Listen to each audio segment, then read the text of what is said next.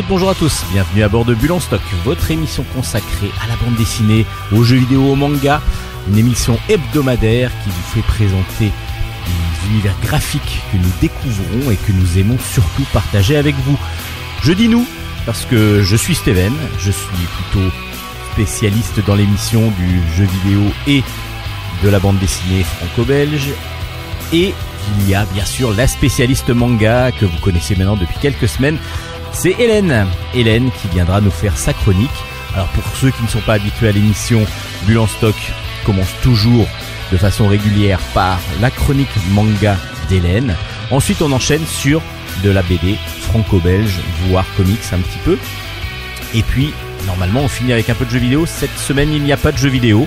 Euh, L'univers du jeu vidéo est un petit peu en suspens pour l'instant. Donc on va parler vraiment de bande dessinée et de manga parce qu'il y a beaucoup beaucoup de sorties là pour pouvoir faire euh, des lectures de d'été.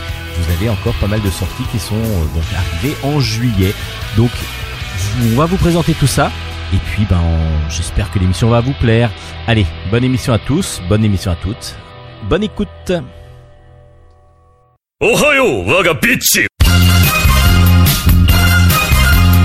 Chronique manga.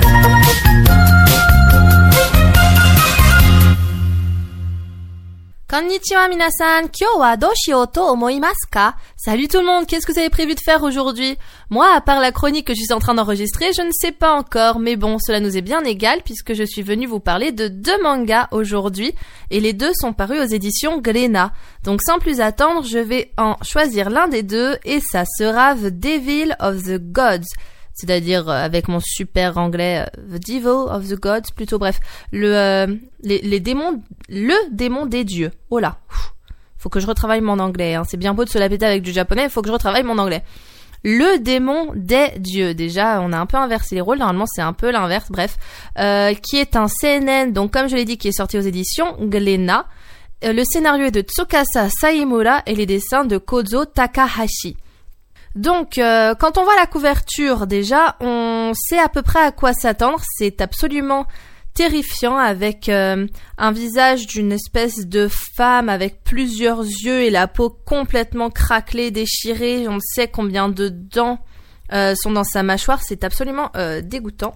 Mais c'est tout à fait dans, dans l'esprit du manga, en fait, dont il s'agit.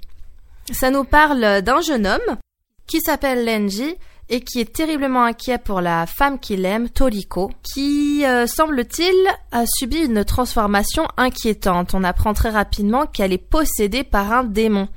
Donc du coup, Lenji, il refuse au début de l'admettre, d'admettre cette transformation que subit Toriko, jusqu'à ce qu'un pas un pape, n'importe quoi, un prêtre qui s'appelle le père Mitakura euh, vienne à la rencontre de Lenji pour essayer d'exorciser Toriko. On est à fond dans un délire, euh, dans un délire donc euh, de The Exorcist, d'un d'un film de ce style, on est carrément dedans.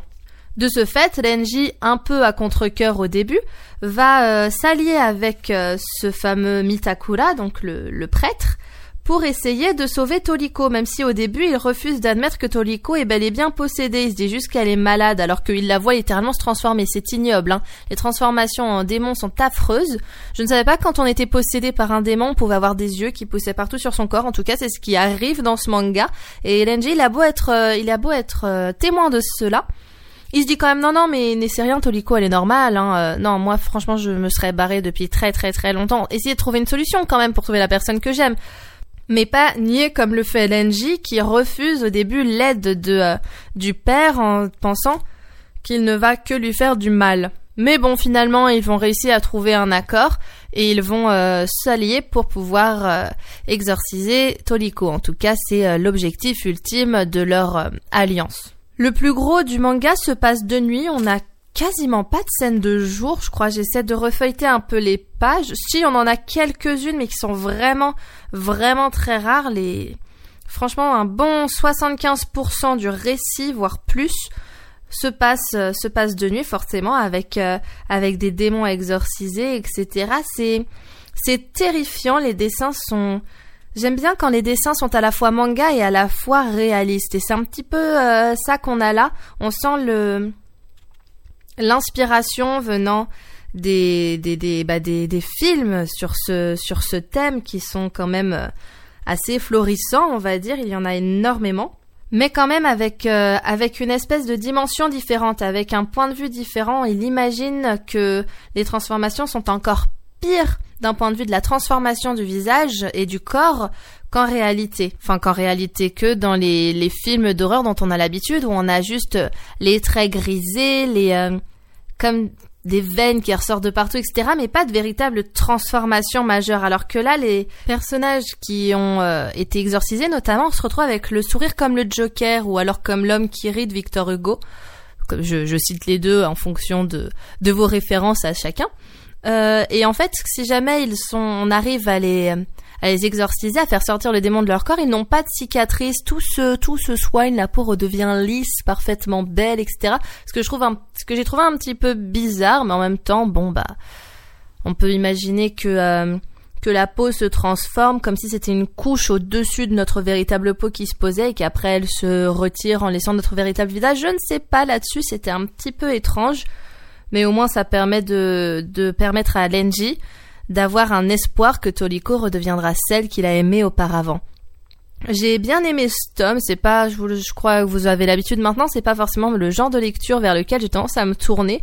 Malgré tout, euh, c'était c'était assez sympa à lire. Je me demande euh, ce qui les attend, parce que mine de rien, on est curieux de voir comment va évoluer la situation. Il y a quand même une enquête policière qui se retrouve aussi à côté des deux, euh, des deux personnages protagonistes qui enquêtent d'un point de vue spirituel, on va dire, alors que les policiers sont un peu plus terre à terre. Ça me fait un peu penser à Stranger Things, du coup, là-dessus. Et on a envie de comprendre pourquoi cette, euh, cette région du Japon et plus précisément Tokyo a l'air d'être énormément attaquée en ce moment par euh, un grand nombre de démons. Je vous redonne les références, ça s'appelle The Devil of the Gods ou The Devil of the Gods et c'est aux éditions euh, Glénat Collection Seinen.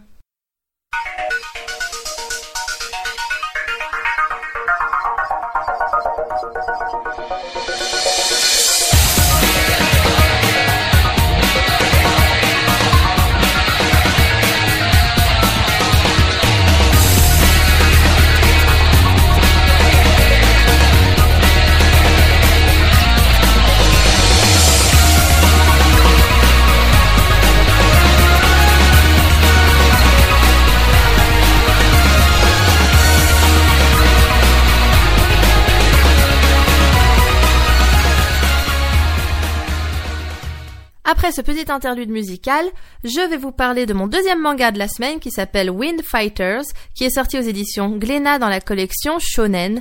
Le tome 1 que j'ai lu et que je vais vous présenter a pour sous-titre Les enfants de la montagne et l'auteur de ce manga, attention, s'appelle Christophe Cointeau. Et oui, c'est un manga français, Cocorico.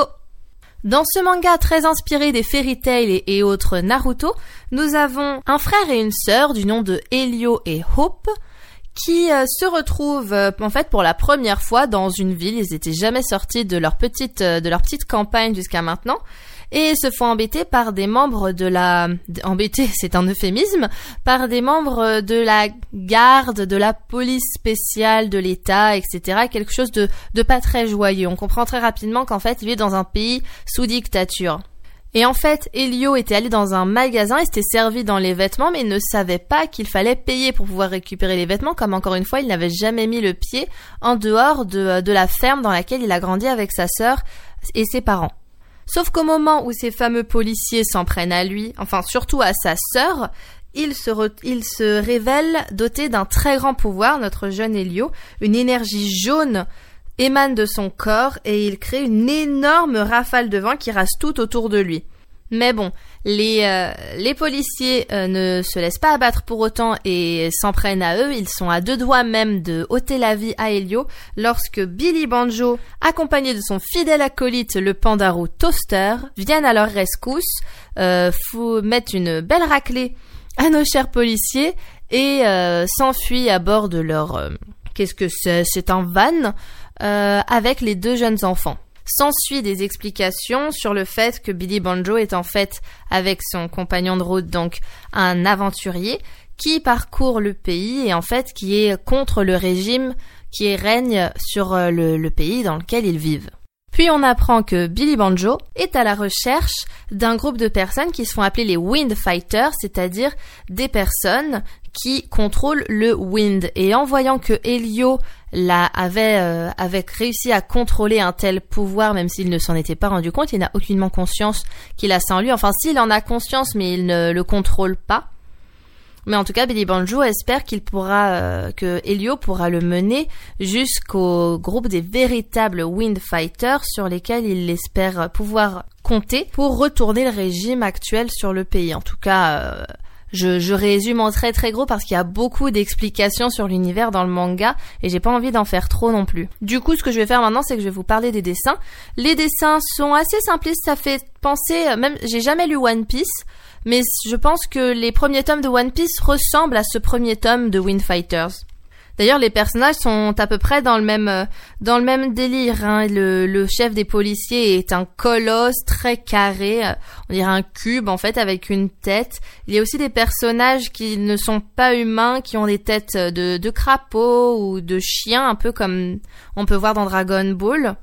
Il y en a un qui est caché, qui a la coupe de cheveux en brosse. Là, je sais plus comment il s'appelle ce personnage dans dans, Street Fighter, mais bref, euh, plein de petites références de ce genre. Les dessins, on sent que c'est un premier tome, ça je vous l'ai déjà dit souvent, mine de rien, c'est très évolutif. Et c'est très très très animé, on va dire. Enfin animé. C'est étrange dit comme ça. Disons plutôt que les dessins sont dynamiques. Il y a énormément de mouvements dedans et ça, ça rend agréable la lecture. À la fin du tome, d'ailleurs, nous avons le droit, grâce à l'auteur, à une explication sur euh, le, le concept même des Wind Fighters, qu'est-ce qui lui a permis d'inventer cela et comment il souhaite faire évoluer son univers un petit peu. J'ai trouvé ça très intéressant d'ailleurs d'approcher en fait euh, le manga de cette manière. Rien que pour ça, je vous conseillerais de le lire parce que j'ai beaucoup aimé le fait de lire l'aventure, de l'apprécier à sa juste valeur, tout en ayant des choses supplémentaires à apprendre sur les personnages et sur l'univers dans lequel ils évoluent à la fin dans les notes d'auteur. Je pense que quiconque aime One Piece ou Fairy Tail appréciera énormément Wind Fighters, qui est donc euh, un manga français comme je vous l'ai déjà dit. Je vais vous rappeler les références. Ça s'appelle donc Wind Fighters, sorti aux éditions Glénat. Le premier tome a pour sous-titre Les Enfants de la Montagne. Je vous invite sincèrement à aller le lire. C'est très sympa. Et j'espère que ça va continuer toujours dans cette même lancée dynamique et agréable et drôle. C'est ainsi que se termine ma chronique manga de la semaine. J'espère qu'elle vous aura plu. Si vous avez la moindre euh, chose à me demander euh, ou alors la moindre remarque à me faire, n'hésitez pas à passer par les réseaux sociaux, par notre page Facebook, notamment Bulle en stock, Bulle avec un S. Sinon, si vous n'avez rien à me dire mais que vous appréciez quand même d'écouter ma chronique, eh bien je vous dis à la semaine prochaine. Matalaishu Vous venez d'écouter la chronique manga d'Hélène? On passe un petit peu de musique et ensuite on enchaîne sur les chroniques bande dessinée. Encore un jour à se lever, en même temps que le soleil, la face encore un peu poquée, mon 4 heures de sommeil. Je tire une coupe de pof de clope, job done pour les vitamines, puis un bon café à l'eau de mop, histoire de se donner meilleur mieux.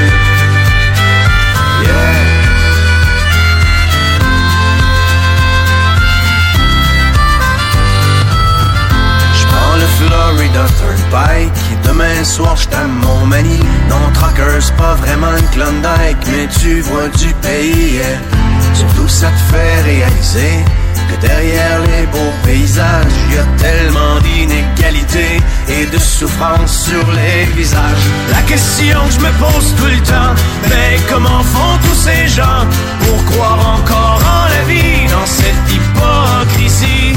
C'est si triste que des fois, quand je rentre à la maison, puis que je parque mon vieux camion, je vois toute l'Amérique qui pleure dans mon rétroviseur.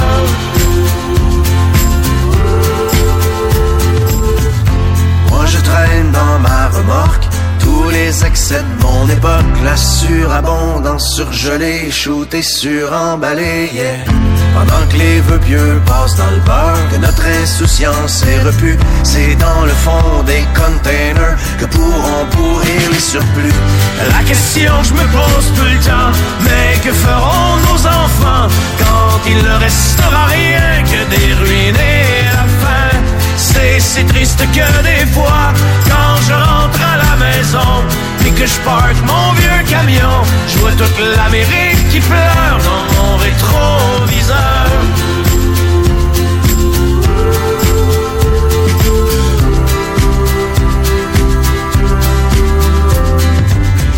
Sur l'Interstate 95, partent en fumée tous les rêves. Un char en feu dans une bretelle, un accident mortel, yeah. Et au milieu de ce bouchon, pas de respect pour la mort. Chacun son tour joue du klaxon, tellement pressé d'aller nulle part. La question que je me pose tout le temps, mais où s'en vont tous ces gens? Il y a tellement de chars partout, le monde est rendu fou. C'est si triste que des fois, quand je rentre à la maison et que je parque mon vieux camion, je vois toute l'Amérique qui pleure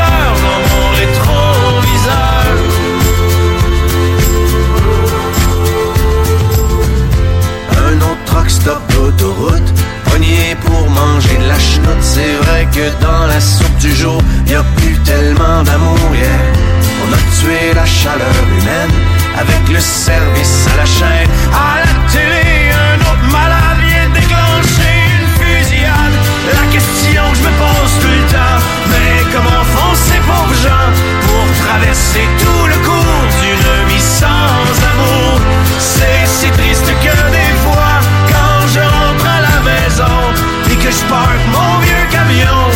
Je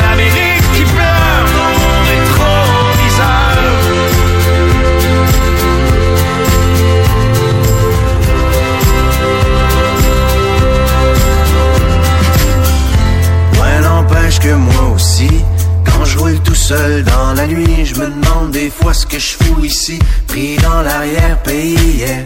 Je pense à tout ce que j'ai manqué, avec Mimi puis les deux filles, et j'ai ce sentiment fucké d'être étranger dans ma famille. La question que je me pose tout le temps, pourquoi travailler autant, éloigné de ceux que j'aime, tout ça pour jouer la game. C'est si triste que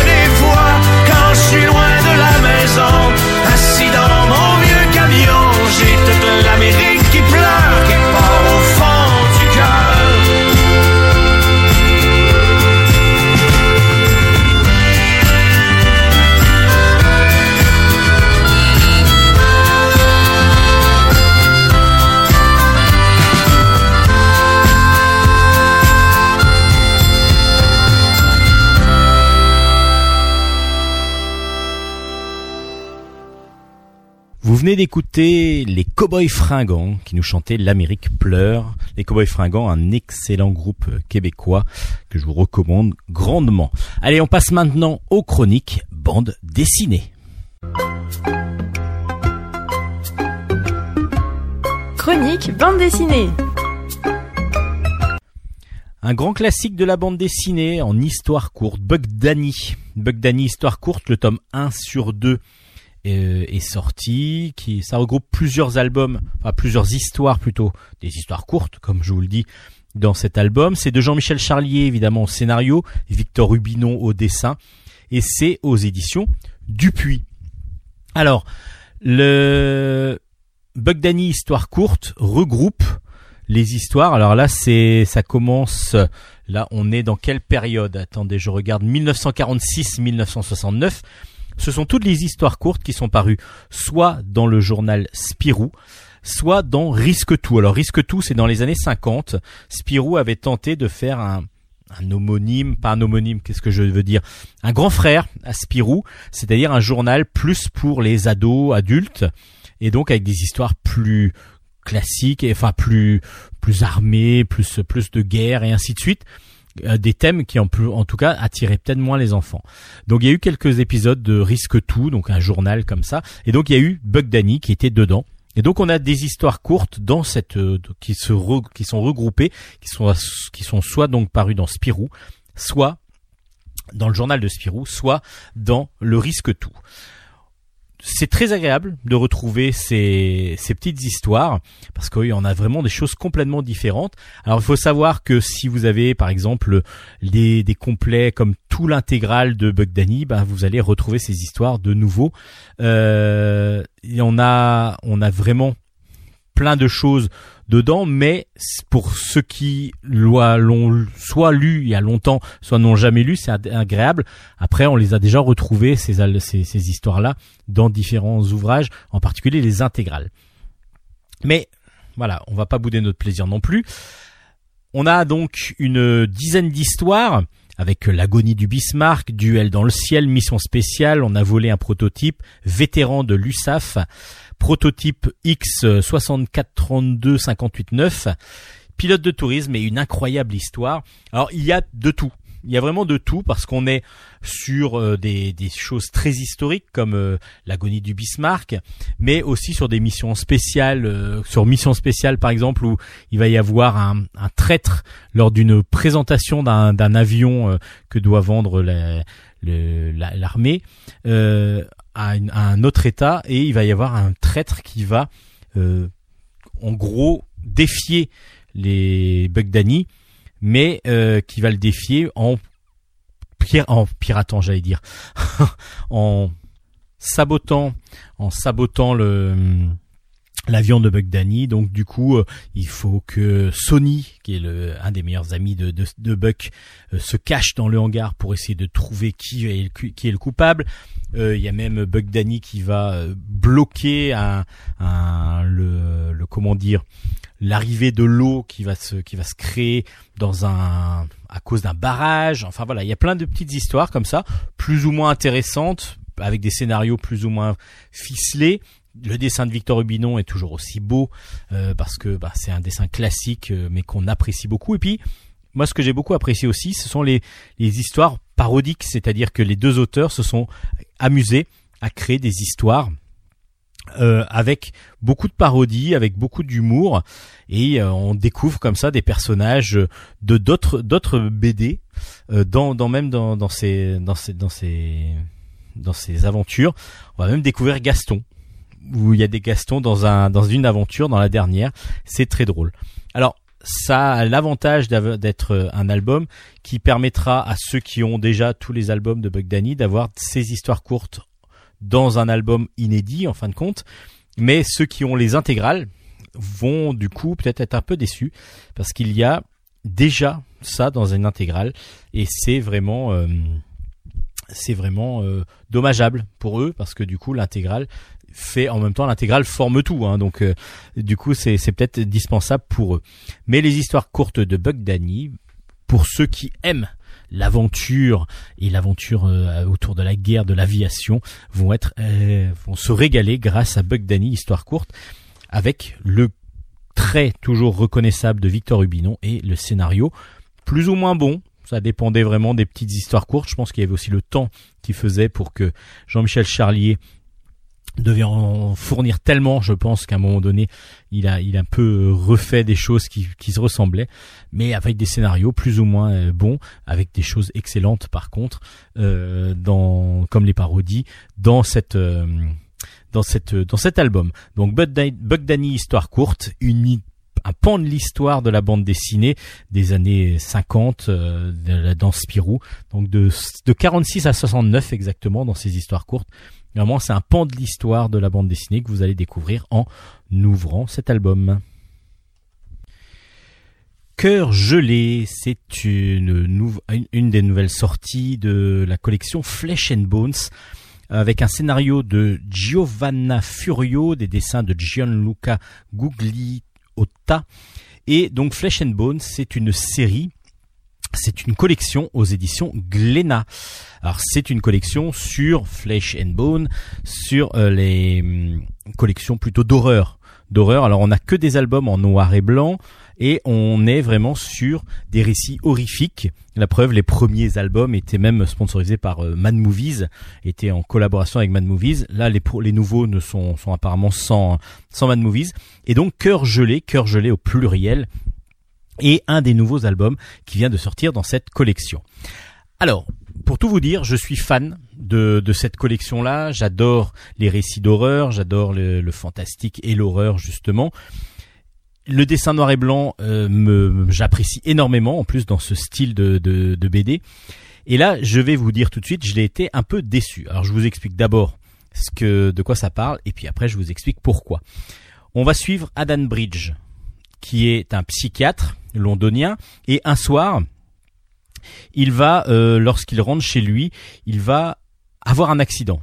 Il va avoir un accident, il tombe dans un coma et il va dire à l'enquêtrice qui qui est son sa compagne en plus que euh, justement avant juste avant de tomber dans le coma qu'il va qu'il a vu des enfants et il demande si les enfants vont bien que les enfants est-ce qu'il les a écrasés ou pas parce qu'il les a évités en fin de compte et en faisant l'enquête elle va comprendre qu'en fin de compte il n'y avait absolument pas d'enfants petit à petit lorsqu'il va retrouver en particulier la, quand il va sortir de son coma il va découvrir avec son amie enquêtrice, qu'il est en fin de compte le descendant d'Alistair Cronloy, un célèbre euh, occultiste et qu'il est menacé du coup par des puissances comme il est héritier euh, comme il est descendant toutes les il y a Mrs M une femme une sorte de sorcière qui a décidé de tuer tous les descendants de ce fameux Alistair Cronley et du coup ben, la, la lutte s'engage entre ces deux entre ces deux êtres alors sur le principe, l'idée, elle est super bonne. Euh, on a envie de, de, vraiment apprécier cet album. Et pourquoi je ne l'ai moyennement apprécié? C'est pas par un manque de dessin. Le dessin, il est absolument magnifique. Dessin en noir et blanc, superbement maîtrisé. Euh, l'encre, euh, on voit que le trait à l'encre est superbement bien maîtrisé. les, les ambiances sont superbement bien rendues. J'ai vraiment adoré le dessin. L'idée de base, elle est super bonne et j'ai beaucoup moins apprécié la, narration. La narration, je me suis perdu dans cette narration et c'est bien dommage parce que du coup, comme je vous dis, j'adore les récits horrifiques, j'adore tout ce qui est fantastique, j'adore vraiment euh, tous ces univers inventés de toutes pièces. Mais le gros problème de ces univers, comme dans la science-fiction, l'horreur euh, et avec avec des, des, légendes et ainsi de suite, ça peut très vite devenir complexe si on n'a pas tout les, toutes les bases que peut donner, que veut donner l'auteur. Je m'explique. Un scénariste a dans son idée de, de proposer une histoire. Maintenant, lui, il a tout en tête et nous, on n'a pas toujours toutes les compréhensions euh, bah, de base, évidemment, parce qu'on n'est pas encore dans la tête du scénariste. Et il faut que le scénariste arrive à bien retranscrire ce qu'il a en tête. Et là, je pense que c'est le défaut de cet album. Euh, on s'y perd. Moi, je m'y perds. Alors, par contre, je suis guidé, je suis lancé dans, dans la lecture jusqu'au bout par le dessin et puis je suis des scènes, j'ai pas toujours la possibilité de me les mettre en corrélation, savoir si c'était dans le passé, si c'est dans le présent. À un moment donné, on va même sur la lune. Je comprends même pas, j'ai pas compris pourquoi on allait à un moment donné sur la lune. Tout ça, c'est euh, trop peut-être euh, trop flou peut-être dans la narration. C'est peut-être la narration, il manquait des, des choses, ou alors c'est moi qui ai peut-être pas compris, peut-être que je suis un très mauvais lecteur, mais pourtant c'est quand même des récits que j'adore, que j'apprécie beaucoup. Donc je mettrai un petit bémol sur la narration dans cette dans ce cœur gelé parce qu'il y a des choses qui sont des fois un peu difficiles, des fois un peu abruptes et des fois un peu difficiles à comprendre. Malgré tout, le dessin est superbe, donc euh, je, vais, je pense, prendre le temps de relire l'album pour essayer de bien m'en imprégner en ayant lu une fois pour pouvoir me faire vraiment une opinion définitive. Mais un petit bémol sur Cœur gelé, malgré tout le dessin est superbe. Et puis la collection Flesh and Bones, si vous ne la connaissez pas, bah allez-y parce que allez-y, c'est vraiment une très très bonne collection. Il y a vraiment des très très bons albums qui sont sortis, euh, des albums étrangers, mais aussi des albums beaucoup d'auteurs français. Là, ce sont des auteurs italiens, mais il y a beaucoup d'auteurs français qui vraiment euh, ont, travaillé sur cette superbe série chez Glénat. J'espère qu'elle va continuer et euh, bah, avec encore beaucoup de succès et peut-être des meilleurs albums. En tout cas, moi celui-là, Cœur gelé aux éditions Glénat, m'a un petit peu déçu. Mais bon, ça arrive, hein, on peut pas avoir aimé tout ce qu'on lit.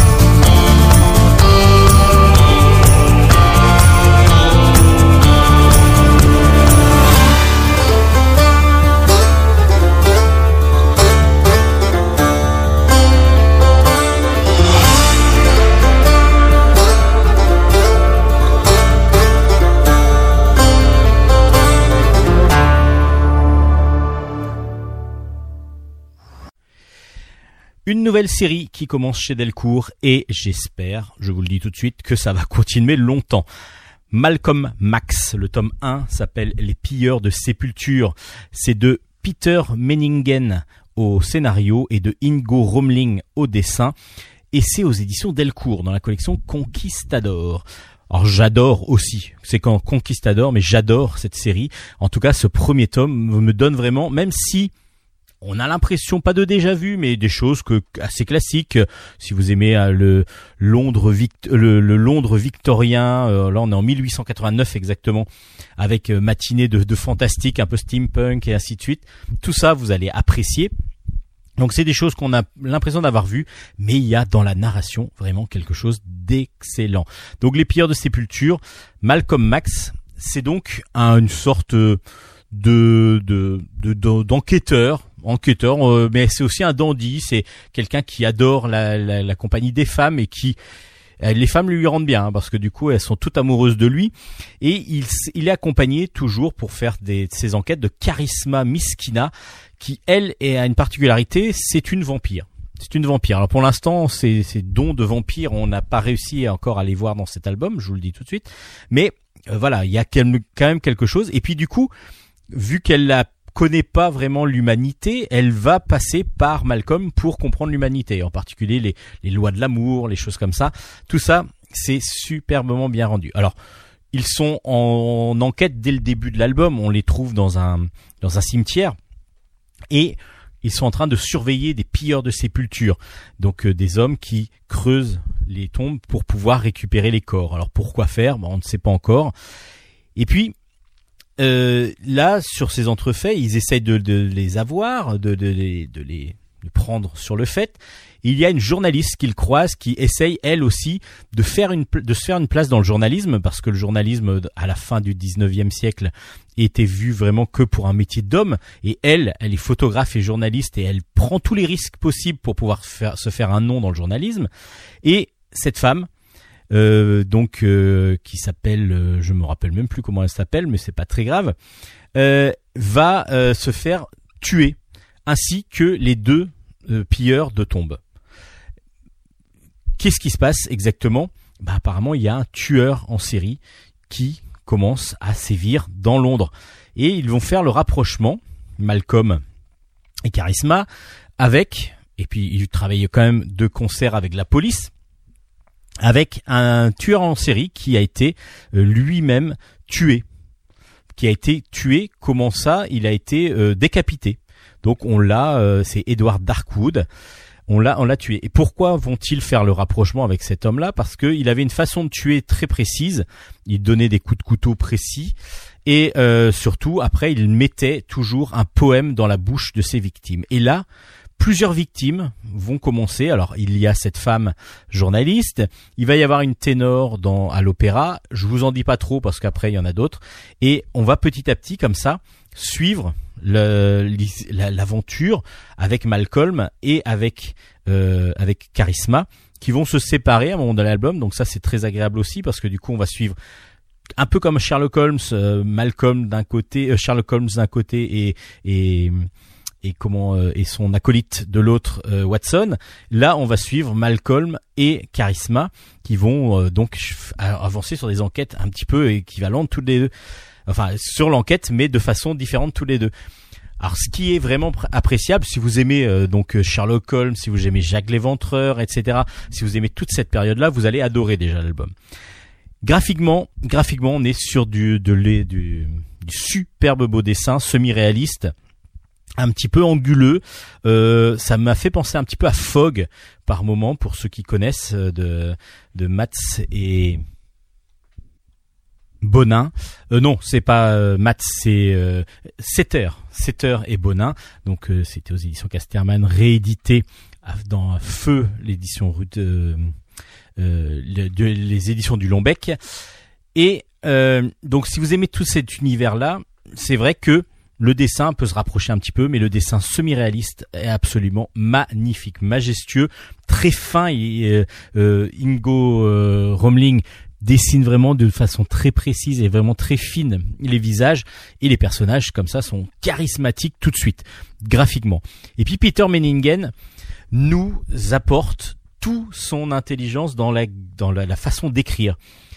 Tous les textes, et en particulier les dialogues entre les personnages, sont d'un Malcolm et Charisma vont avoir une relation vraiment euh, drôle, vraiment drôle dans les textes. Les textes sont super bien écrits et du coup on a un côté pas poésie mais un côté voilà très agréable à lire. On n'est pas juste sur du des, des, petites phrases simples qui partent. On est vraiment sur plus de la voilà du.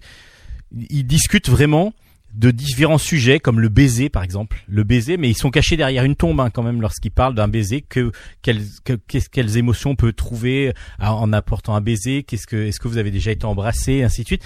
Et toutes ces discussions là ça apporte énormément de choses. C'est très très drôle dans l'écriture. Et puis en plus le personnage de, de Malcolm est très très cynique dans ses dans sa façon d'être. Il est très assez froid en fin de compte dans sa façon, dans ses remarques. Il a un humour un humour à froid qui est excellent et puis beaucoup beaucoup de cynisme dans toutes ses réflexions. J'ai adoré ça. J'ai vraiment adoré le fait que euh, c'est tous ces dialogues et tout ça soient écrits mais vraiment au cordeau et, et avec une précision très très fine et très très intelligente. Donc Malcolm Max, si vous aimez tout ce qui est enquête, un peu genre la Sherlock Holmes, vous avez adoré déjà l'enquête. Et en plus, on a cette finesse dans l'écriture qui vraiment apporte énormément. Et du coup, on a l'impression que c'est très verbeux, mais en fin de compte, que lorsque vous rentrez vraiment dans les textes, c'est vraiment très très agréable parce qu'on a plein de plein plein de cynisme et plein de plein de réflexions très très intéressantes dans les textes.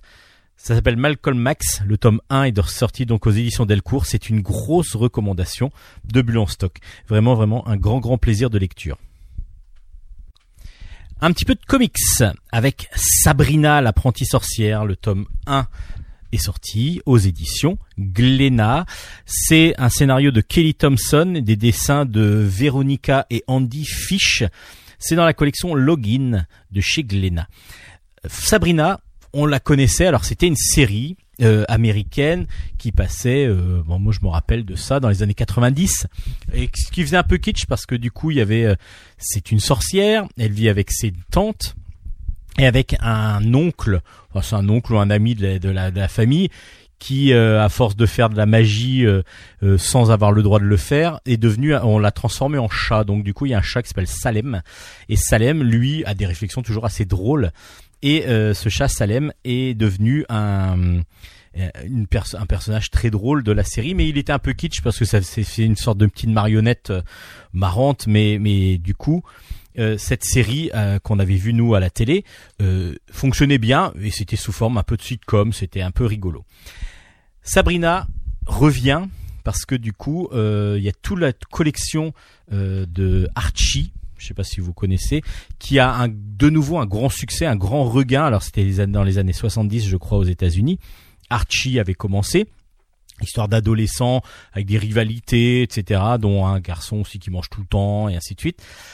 Et Archie a été relancé par des nouvelles euh, sortes de reboot aux États-Unis et il y a eu une série qui a été dérivée, une série sur Netflix qui a une grande, grande, grande euh, voilà, il y a une passion pour cette série auprès des ados en particulier. Je, sais parce que je travaille avec des ados dans un collège et la série qu'ils adorent quand on leur pose la question au début d'année, c'est Riverdale.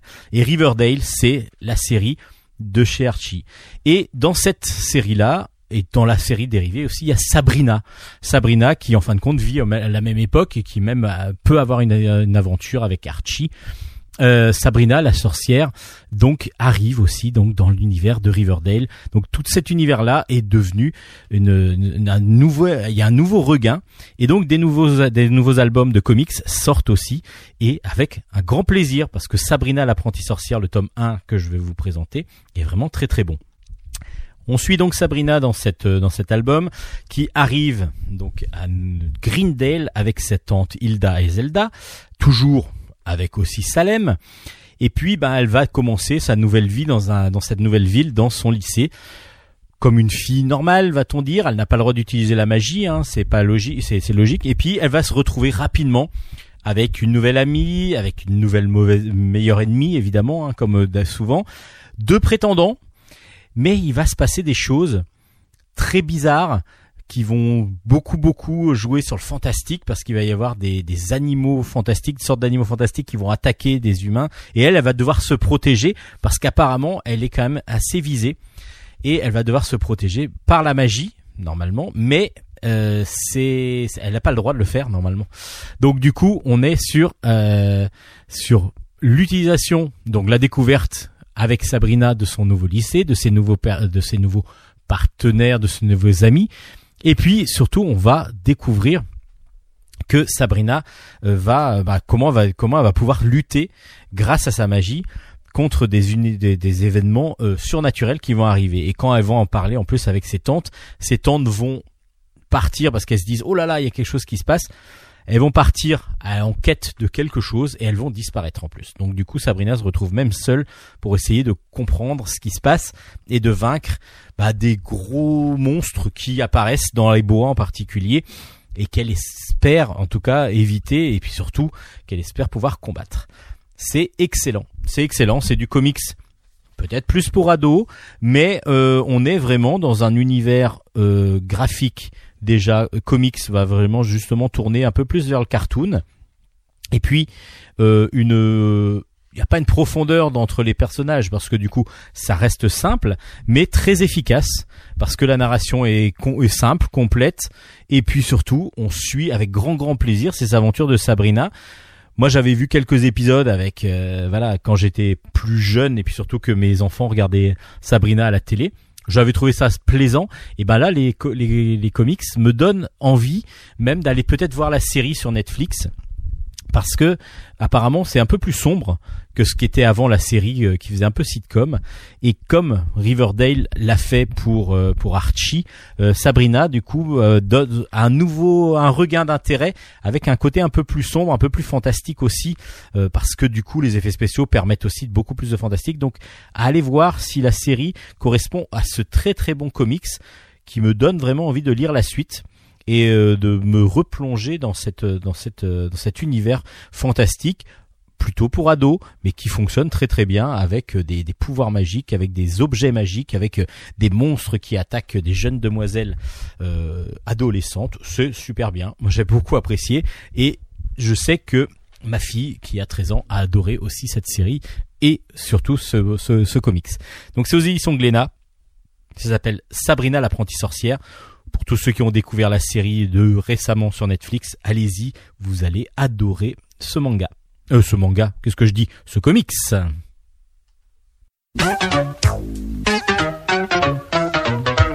là qui va là? Et là ça va pas. Oh là je suis là. C'est moi que voilà. Ça va être la joie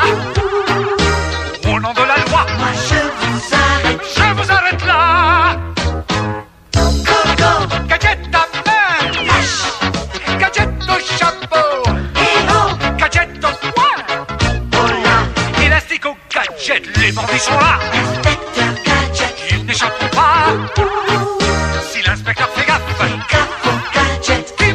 Pas. Magic 7 ou Magic 7 si vous préférez. Le tome 9 est sorti, le dernier livre des mages. C'est aux éditions Dupuis et c'est de Kit Toussaint au scénario et Kenny Ruiz au dessin. Alors, Magic 7, euh, on, le, on les suit depuis le début et je trouve ça absolument excellent. Alors, c'est plus pour ado, va-t-on dire.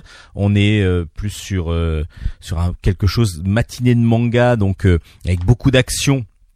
Et donc ça fait un très très bon très bon passage entre le manga et la BD franco-belge parce que c'est des albums couleurs de super bonne qualité graphique en plus.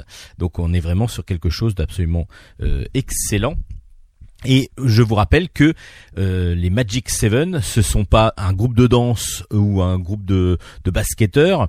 On est avec sept mages, sept jeunes mages. Et le gros intérêt de cette série, il vaut mieux commencer par le début, je vous le dis tout de suite, parce que si vous ne connaissez pas les personnages, vous allez apprendre à les découvrir parce que eux-mêmes vont découvrir petit à petit leur pouvoir. On a par exemple Léo qui est un spirit, on a Farah une démoniste donc qui peut faire apparaître des démons ou qui peut combattre les démons. Hamelin, on le connaît lui, bah, c'est un chaman qui arrive à à, à pouvoir communiquer avec les animaux, mais on en a d'autres. On a une de, on a de, une devin, on a euh, une alchimiste, on a un télépathe et on a Fabrice, un enchanteur. Et puis on a un anti-mage aussi, mais là il faut avoir lu les premiers albums de Magic Seven parce qu'il y a aussi une autre, un autre personnage qui n'est plus là pour l'instant.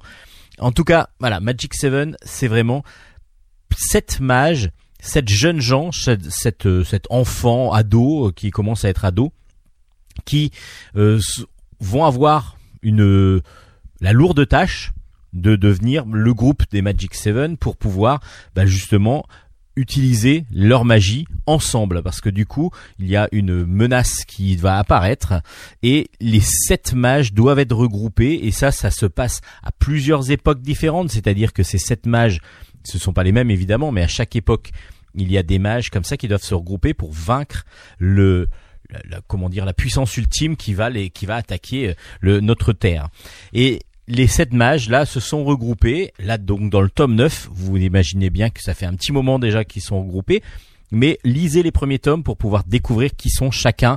Euh, les, vous allez découvrir Léo, vous allez découvrir euh, Loupé, vous allez découvrir Milo. Et tous ces personnages-là, c'est petit à petit qu'on les découvre.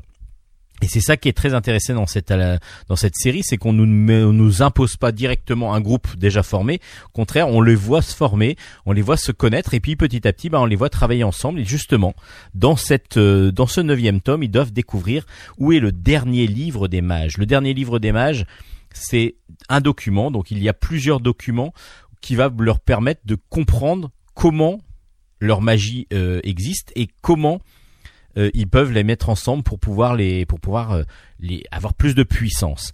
Et donc ils vont ils vont devoir passer une épreuve, une dernière épreuve, le dernier livre des mages. Ils vont devoir trouver déjà l'endroit où se trouve ce, ce dernier livre. Et puis Lorsqu'ils vont y arriver, je vous spoil pas trop parce que vous imaginez bien que s'ils y arrivaient pas, euh, l'intérêt serait un peu nul. Quand ils vont arriver dans cette espèce de temple au milieu du désert, là, ils vont se retrouver face à face avec, donc ils sont sept, avec sept créatures qu'ils devront, qu'ils devront vaincre. Alors, par contre, chaque créature attaque chacun un des mages. Et donc, il va falloir, pour pouvoir accéder à ce livre, passer d'abord ces, ces différentes créatures, ces différents combattants, et donc ils vont devoir combattre individuellement chaque combattant, et ensuite, une fois rentré dans le temple, il va encore y avoir des épreuves où chacun va devoir utiliser éventuellement sa magie. C'est vraiment très très bon, parce que Kit Toussaint nous a fait apprendre à connaître les, personnages. Et puis ben on les suit maintenant avec grand intérêt. Euh, je trouve que chacun a sa personnalité. Je voilà il y, en a qui prennent beaucoup plus de, poids de forme parce que ils, se sentent investis plus que d'autres dans dans dans, dans ce qui est dans leur mission Euh, il y en a il y en a d'autres qui commencent à appréhender leur pouvoir euh, en particulier Fabrice hein, qui est un enchanteur Euh, lui il a il connaissait pas il avait même pas l'impression d'avoir un pouvoir et petit à petit il commence à le maîtriser de mieux en mieux et c'est vraiment excellent. Le dessin euh, de, de Ruiz est très bon parce que justement comme je vous disais il y a un côté euh, entre le comics et le, manga enfin on voit qu'il y a tout un mélange de, styles graphiques qui donne une aventure vraiment graphiquement super belle avec beaucoup beaucoup d'action. On sent quand même euh, le, côté manga qui, ressort un peu plus sur euh, les armures sur les scènes d'action et ça fonctionne superbement bien. Superbement bien parce que du coup c'est facile à lire, c'est très agréable à lire surtout. Et puis ben on, moi je suis pris dans les dans les albums de Magic Seven. Alors moi qui suis un grand grand enfant, euh, ben voilà ça me plaît. Alors je pense que les ados, les enfants et les ados euh, vont vraiment apprécier. Tous ceux qui aiment le manga, en particulier le shonen, euh, vont vraiment apprécier Magic Seven. C'est vraiment une très très bonne série aux éditions Dupuis. Magic Seven, le tome 9 est donc sorti, le dernier livre des mages. Euh, par contre, commencez pas par le 9, commencez par le 1. Vraiment, il faut vous, vous pouvez découvrir la série, faire découvrir la série à vos enfants et vous allez voir qu'ils vont accrocher très rapidement. La vie compliquée de Léa Olivier, le tome 0, tiens c'est original, de Catherine Girard-Rodet et Véronique Lee. Alors Catherine Girard-Rodet, c'est la scénariste et qui a créé la série en roman. Et euh, Véronique Lee, qui prête ses crayons et qui offre ses crayons au lecteur. C'est aux éditions Kennes, comme les autres albums de la vie de Léa Olivier. Et vous allez me dire, mais la vie de Léa, la vie compliquée de Léa Olivier, c'est déjà sorti. Il y a plusieurs albums. Je crois qu'il y en a cinq ou six. Euh, c'est pas le même dessinateur. C'est quoi ça? C'est Ludo Boricki, si je me rappelle bien, au dessin. Et euh, mais qu'est-ce qui se passe alors du coup avec euh, la vie compliquée de Léa Olivier? Ben la vie compliquée de Léa Olivier, le tome 0, c'est les prémices de la série que vous connaissez sans doute, euh, donc euh, chez Kennes. Euh, Catherine Girard-Rodet est donc une autrice qui a écrit plusieurs romans, une romancière, qui a plusieurs romans sur cette Léa Olivier, qui est une jeune demoiselle qui vit euh, dans en campagne euh, canadienne et qui doit partir qui doit partir euh, donc au dans la ville je ne sais plus dans la une grande ville à Montréal tout simplement. Donc elle doit partir à Montréal pour pour y vivre. Donc ça c'est le début de Léa Olivier la vie compliquée de Léa Olivier que vous avez pu lire donc en roman et en BD chez Kennes mais euh, dès qu'on qu'on commence le premier album, Léa est déjà à, à Montréal et elle commence à vivre justement avec sa famille à Montréal. Et donc toutes les aventures qui lui arrivent, ce sont par correspondance avec sa meilleure amie qui elle restait en banlieue, enfin plus plus dans les terres autour, plus loin de Montréal. Et puis euh, ça c'est via via internet. Il y a son amoureux qui est resté là-bas aussi. Et puis euh, elle a bien sûr des nouveaux des nouveaux problèmes qui se passent à Montréal. Et pendant ce temps-là, la vie continue là où d'où elle vient. Et évidemment, évidemment, évidemment, ben euh, loin des yeux, loin du cœur pour euh, souvent, et en particulier pour les histoires d'amour et ainsi de suite. Tout ça, c'est pour ça que la vie devient compliquée pour Léa Olivier. Mais pourquoi cette, ce nouvel album, le tome 0 Parce que ben comment Léa a appris qu'elle devait partir à Montréal et qu'est-ce comment comment a été sa vie avant? Donc en fin de compte, on va retrouver l'album qui précède le tome 1 que l'on a déjà trouvé chez que l'on a déjà lu chez Kennes et on va suivre la, le départ en fin de compte de Léa. On va comprendre comment, euh, pourquoi elle doit partir, qu'est-ce que, que, comment font ses parents pour essayer de la préserver au maximum, le déchirement qu'il va y avoir avec sa, son, sa meilleure amie, avec son, son chéri, son chum, comme on, comme on dit là-bas au Québec. Alors, ce qui est marrant, c'est toujours pareil. Hein. Euh, vous connaissez la série. Au Québec, il y a des mots que l'on n'emploie pas nous, ou des expressions, et donc du coup, il y a euh, l'éditeur et Catherine Girard-Rodet, du coup, la- la- l'autrice, la, la- la romancière, ont décidé de garder toutes les expressions québécoises. Et puis, on a juste un glossaire à la fin pour nous expliquer que veulent dire ces expressions. Et puis, du coup, ben, à force de lire La vie compliquée de Léa Olivier, on arrive à comprendre sans même regarder le glossaire. Et ça, c'est plutôt intéressant. Et donc, on a la première, la première histoire de Léa Olivier qui se passe avant son départ à Montréal.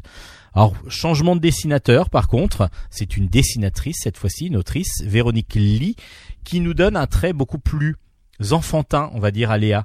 Euh, on est plus sur de l'i- l'innocence, de l'insouciance, on a l'impression dans le dessin. On est, on est parfois proche d'un dessin euh, de d'illustration de livres pour jeunesse un petit peu mais ça de, de blog aussi par moment parce que les du coup les cases ne sont pas fixes ne sont pas euh, voilà on est il y a une liberté dans dans le dans le dans la mise en place et dans la mise en page qui est vraiment très agréable. Et du coup on a quelque chose de plus plus simple on va dire dans le côté euh, trait mais qui est vraiment très très efficace aussi c'est un peu perturbant que lorsque vous lorsque vous lisez cet album parce que quand vous avez l'habitude de lire les autres euh, albums de la vie compliquée de Léa Olivier vous avez une habitude d'un trait euh, plutôt à la Spirou avec euh, Ludo Boricki et là on, part sur un autre style graphique et ce qui est aussi perturbant ça j'ai moins compris pourquoi peut-être c'est que cet album là est plus petit que les autres. C'est un album plus façon euh, comment dire euh, roman graphique. On est plus sur le format roman graphique pas souple couverture euh, couverture dure mais euh, du coup c'est aussi peut-être un style un peu plus roman graphique dans la façon de dessiner. Mais ça fonctionne super bien. Quand vous aimez cette euh, cette jeune demoiselle blonde et que vous suivez ses aventures depuis un petit moment vous allez voir que c'est vraiment pas si évident que ça de pouvoir partir de c'est un vrai déchirement on l'avait compris en lisant les albums précédents, mais là on va le vivre grâce à cette euh, vie compliquée de Léa Olivier, tome 0, qui est vraiment très agréable. Alors évidemment pour les fans de la série, il faut absolument lire aussi cet album-là. Et pour ceux qui découvrent la série, bah, à vous de, de commencer soit par le 0, soit par le 1, et de toute façon vous reviendrez au 0 à un moment donné si vous appréciez le tome 1 et les autres tomes de Léa Olivier. Vraiment c'est une très bonne série qui compte 7 tomes pour l'instant en format album, plus euh, un hors-série aussi, qui avait été dessiné par Nefila. Euh, donc euh, Ludo Borecki au dessin habituellement, et là on est avec Véronique Lee, qui donc dessine cette vie compliquée de Léa Olivier, tome 0, qui est très très agréable à lire. Et puis bah moi j'aime beaucoup cette série, je la conseille très vivement pour ceux qui aiment les histoires un peu d'ado, euh, évidemment, c'est on est plus quand même sur un public adolescent féminin, mais euh, jeune ado, même même avant ado, enfant, euh, on va dire à partir de 8 8 10 ans et avec un dessin vraiment très très très très stylé, mais là un changement de dessin pour ce tome 0 qui est très agréable quand même à lire et puis bah comme ça vous aurez vraiment tout Léa Olivier, ce qu'il faut vraiment avoir parce que c'est vraiment une très très bonne série aux éditions Kenes. Une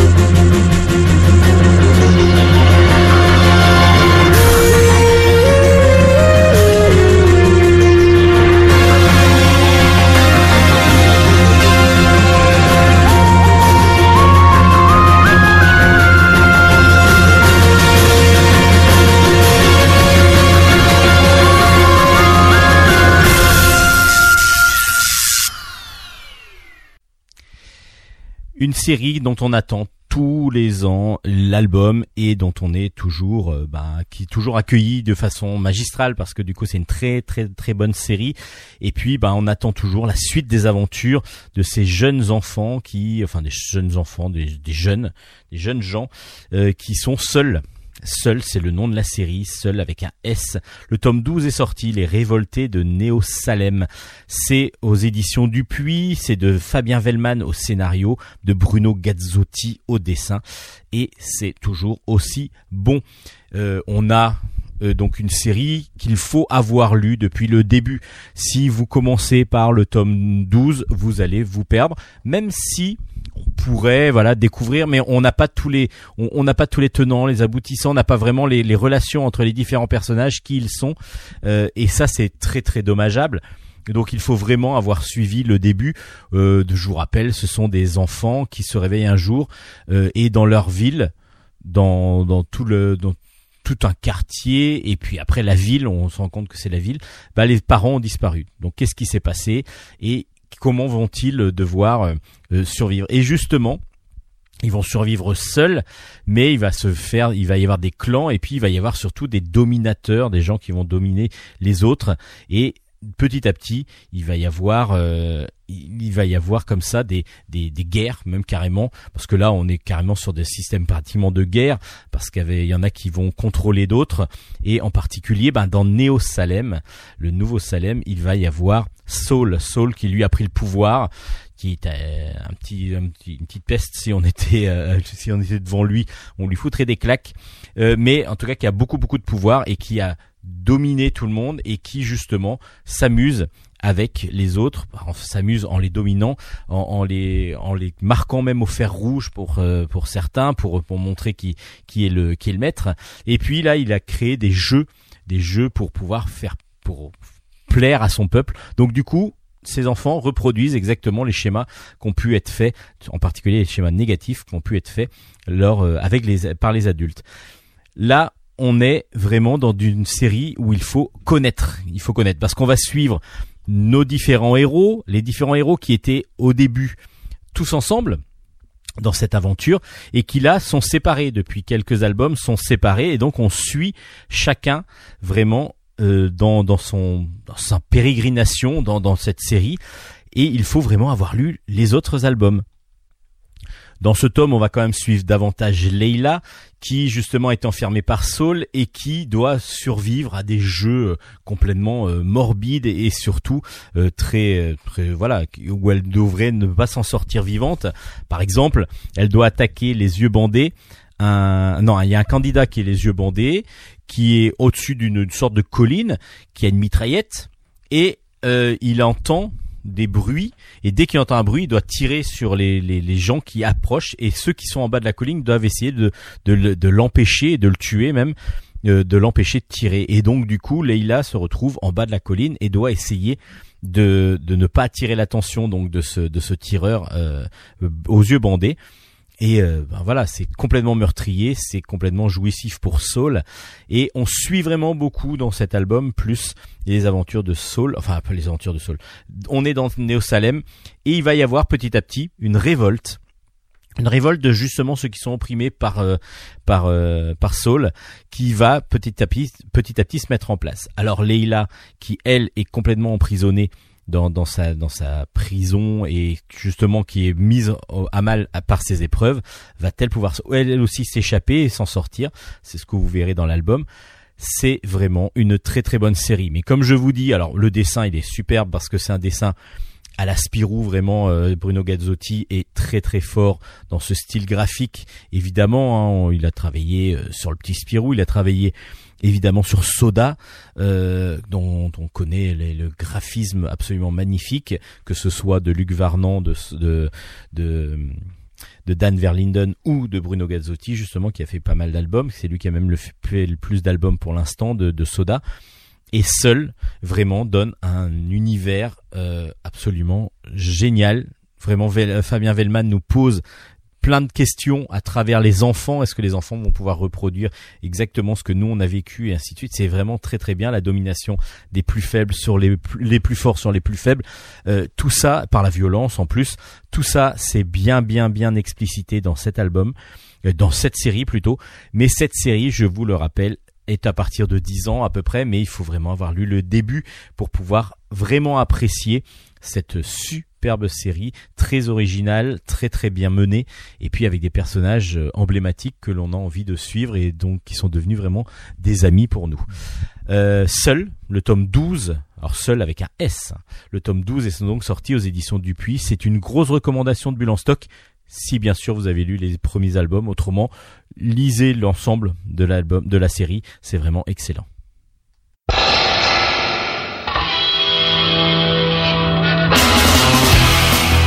Et voilà, Bulle en stock, c'est fini. La- L'avant-dernière émission de la saison est finie. Euh, ben, on se retrouve évidemment la semaine prochaine, mais d'ici là, vous pouvez quand même retrouver l'ensemble des albums chroniqués sur notre page Facebook Bulle en stock, Bulle avec un S, n'oubliez pas. Et, puis bien sûr, nous laisser des commentaires, nous dire ce que vous pensez de l'émission. Si vous avez des petites remarques à faire, n'hésitez pas à le faire via la page Facebook. Euh, on se retrouve que- avec Hélène la semaine prochaine. On va remercier quand même avant bah, tous les auditeurs réguliers et fidèles. Et puis les nouveaux, on vous dit coucou et peut-être à la semaine prochaine, en tout cas on l'espère. Euh, merci à Nicolas, Nicolas euh, qui fait le grand chef de Radio Grand Paris, qui nous accueille toutes les semaines depuis maintenant quelques, années, maintenant qu'on se connaît. Euh, merci à lui d'être toujours fidèle et toujours euh, surtout euh, euh, apprécier notre boulot et puis donc euh, du coup continuer à le diffuser. Vous pouvez aussi podcaster l'émission sur toutes les plateformes de podcast possibles. On est à peu près référencé partout. Merci à vous, merci d'avoir écouté. On se retrouve la semaine prochaine et d'ici là, bonne lecture et puis bye bye bye bye bye, bonnes vacances si vous y êtes. Allez, ciao ciao ciao, à la semaine prochaine.